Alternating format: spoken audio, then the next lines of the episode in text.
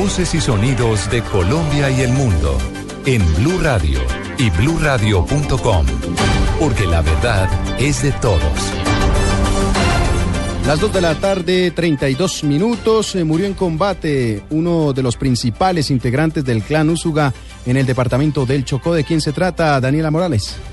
Buenas tardes, se trata de alias Guagua, integrante de la banda criminal Clan Úsuga. Según la Policía Nacional, esta operación fue adelantada después de tener varia información de inteligencia. Esto se adelantó en esta madrugada en zona selvática del departamento de Chocó, donde fue ubicado y abatido Jairo de Jesús Durango, quien era uno de los principales miembros de esta banda criminal. Según la Policía Nacional, estaba encargado de las extorsiones y de coordinar homicidios en diferentes lugares del país. Después de llegar a uno de sus campamentos y cruzar fuego con hombres de seguridad, fue abatido en combate. Daniela Morales, Blue Radio.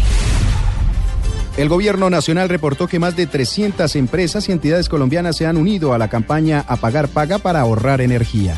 Marcela Vargas. El Ministerio de Minas y Energía anunció que más de 390 empresas y entidades en el país se han unido a la campaña de ahorro de energía a pagar paga que creó el gobierno nacional para superar entre todos el riesgo de un racionamiento por el fenómeno del niño y demás eventualidades que dejan al sistema en vulnerabilidad y además generar en Colombia una cultura del buen uso de este recurso. Según la ministra encargada de Minas y Energía, María Lorena Gutiérrez, no se debe bajar la guardia y se debe seguir ahorrando, pues este ha sido un ejercicio en el que todos se han dado cuenta que en efecto se gasta más de lo que se necesita y lo que se requiere es convertir una cultura permanente para el ahorro de energía. Hasta el pasado 14 de marzo se unieron 205 empresas y entidades a la campaña de ahorro voluntario y en adelante hasta este miércoles 23 de marzo se han sumado un total de 191 empresas más entre entidades públicas y privadas que han adoptado medidas de buen uso de energía y las han implementado con hábitos en su funcionamiento.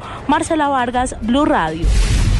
Gracias, Marcela. El expresidente Álvaro Uribe Vélez denunció que el fiscal Eduardo Montealegre cambió el fiscal del caso de su hermano Santiago Uribe, investigado por supuestos vínculos con eh, grupos paramilitares. María Camila Correa. El expresidente y ahora senador Álvaro Uribe reiteró que su hermano Santiago Uribe es inocente. Advirtió que contra él hay falsos testigos, entre ellos un mayor de la policía expulsado de la institución por narcotráfico. Además, dijo que el fiscal Eduardo Montealegre ha actuado de forma irregular frente al caso de su hermano y de sus hijos. El fiscal general removió del caso a un fiscal que investigaba a mi hermano y que no encontró mérito para acusarlo. Discrecionalmente nombró al actual fiscal, que pertenece a un grupo político de ideas contrarias a las nuestras. El actual fiscal, el que lo acusó, el que libró la orden de captura, perdió el polígrafo. Señaló que sus hijos Tomás y Jerónimo entregaron pruebas documentadas sobre personas que dicen haber recibido ofertas de beneficios para acusarlos. María Camila Correa, Blue Radio. En noticias regionales, en Asamblea Permanente se declararon más de 1.500 trabajadores y médicos eh, de los hospitales y centros de la red pública de Barranquilla. Informa Rodolfo Rodríguez. Solo el servicio de urgencias es prestado en la red pública de Barranquilla, luego de la asamblea permanente en la que se declararon tanto el personal médico como cada uno de los trabajadores de la IPS universitaria. Uno de los voceros de la asamblea habla en Blue Radio. Y lo que estamos solicitando es el pago oportuno, los sueldos los tenemos completamente atrasados hasta el día de hoy. Todavía no se nos ha cancelado el sueldo del mes de febrero, la nivelación salarial. La IPS está acá desde el 2012. Desde el 2012 hasta esta fecha el salario ha subido un 20.12% y nosotros no hemos recibido ningún incremento desde esa fecha hasta acá. Los trabajadores exigen que se adelante lo más pronto posible una mesa de trabajo donde haya presencia no solamente de las autoridades locales, sino también garantías del gobierno nacional. En Barranquilla, Rodolfo Rodríguez Llanos, Blue Radio. Dos de la tarde, 36 minutos en Caracol Radio, eh, en Blue Radio, colombiano vecino de terrorista que participó en los atentados de Bruselas, asegura que sus hijas no quieren vivir más en la capital belga. Camilo Cetina. El colombiano John Jairo Valderrama dijo hoy, tras descubrir que sus vecinos fueron autores de los atentados de Bruselas del martes en los que murieron 31 personas, que su familia no quiere mantener piso alquilado en la capital belga y aseguró, mis hijas no quieren vivir ahí El caso es que nosotros ya pagamos la renta y un depósito como de 3 mil euros. No sé, vamos a hablar con el dueño a ver si nos devuelve el dinero, declaró Valderrama, quien acaba de mudarse a la casa. En ese edificio, la policía belga, a raíz de los ataques, descubrió 15 kilos de explosivos TATP material para la fabricación de más bombas, el testamento de uno de los suicidas y una bandera del Estado Islámico. Camilo Cetina, Blue Radio. Dos de la tarde, 37 minutos. La policía de Bogotá capturó a varias personas en el barrio San Bernardo señaladas de pertenecer a una banda comercializadora de drogas y armas en Bogotá. Kevin Díaz.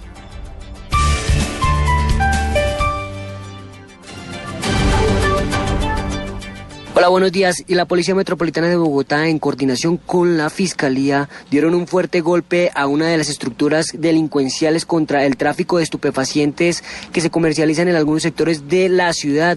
Se llevaron a cabo ocho diligencias en varias viviendas del sector de San Bernardo, la localidad de Santa Fe, en el centro de Bogotá. Ante estos hechos, Vladimir Rojas, comandante de la estación de la localidad de Santa Fe. En las últimas semanas se han venido realizando varios operativos en la olla del San Bernardo, nueve personas capturadas por diferentes delitos, entre ellos tráfico de estupefacientes, porte ilegal de armas, concierto para delinquir. Se incautan más de 60 mil dosis de estupefacientes entre marihuana tipo creepy y bazuco.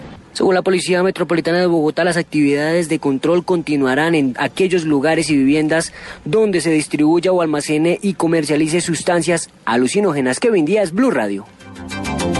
En Blue Radio, 2 de la tarde, 39 minutos. En lo que va corrido de Semana Santa, la Secretaría de Ambiente ha incautado 23 kilos de carne de especie silvestre. La información la tiene Catalina Vargas. Muy buenos días. La Secretaría de Ambiente, en conjunto con el Grupo de Protección Ambiental y Ecológico de la Policía, han realizado controles en las terminales aéreas y terrestres de la ciudad, incautando 23.8 kilos de carne, de las cuales 32 kilos eran de caracol, 1.6 de armadillo y 32 kilos de tortuga jicotea, subproductos de la fauna silvestre que equivalen a sacrificar 110 caracoles, 4 armadillos y 80 tortugas. Carlos Puerta, secretario encargado de Ambiente. Hemos hecho cuatro operativos en los cuales hemos decomisado cuatro animales vivos y hemos decomisado casi 30 kilos de carne que implica la muerte de 110 caracoles, de 80 tortugas y de cuatro armadillos. De acuerdo con la Secretaría de Ambiente, la carne de caracol puede representar un riesgo en salud pública, pues puede llegar a ser portadora de patógenos que desencadenen enfermedades para el ser humano, por lo que recomiendan no hacer consumo de ella. Catalina Vargas, Blue Radio.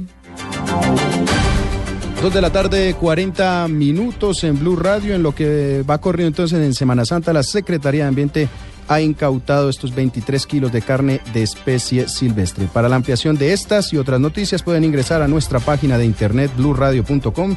Continúen con nuestra programación.